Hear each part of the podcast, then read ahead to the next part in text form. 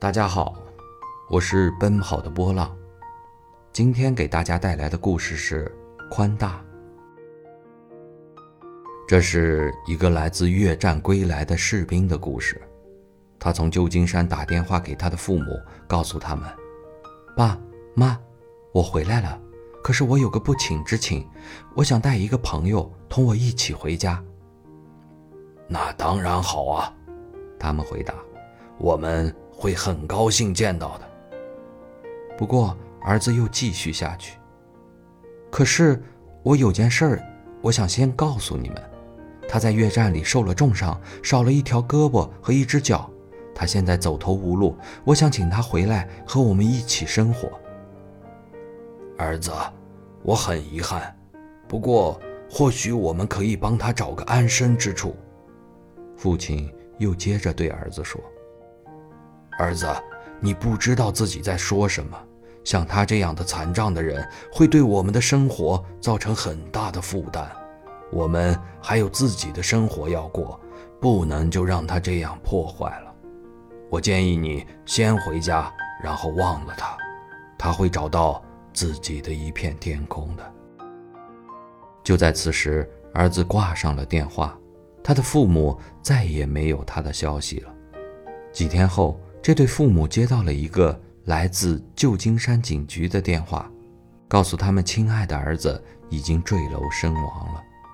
警方相信这只是单纯的自杀案件，于是他们伤心欲绝地飞往旧金山，并在警方带领之下到停尸间去辨认儿子的遗体。那的确是他们的儿子，没错。但惊讶的是，儿子居然只有一条胳膊和一条腿。故事中的父母就和我们大多数人一样，要去喜爱面目姣好或谈吐风趣的人很容易，但是要喜欢那些造成我们不便和不快的人却太难了。我们总是宁愿和那些不如我们健康、美丽和聪明的人保持距离。然而。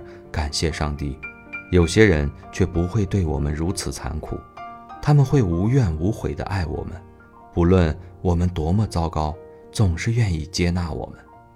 今晚在你入睡之前，向上帝祷告，请他赐给你力量去接纳他人，无论他们是怎样的人，请他帮助我们了解那些不同于我们的人。每个人的心里都藏着一种神奇的东西，称为友情。你不知道它究竟是如何发生、何时发生，但你却知道它总会带给我们特殊的礼物。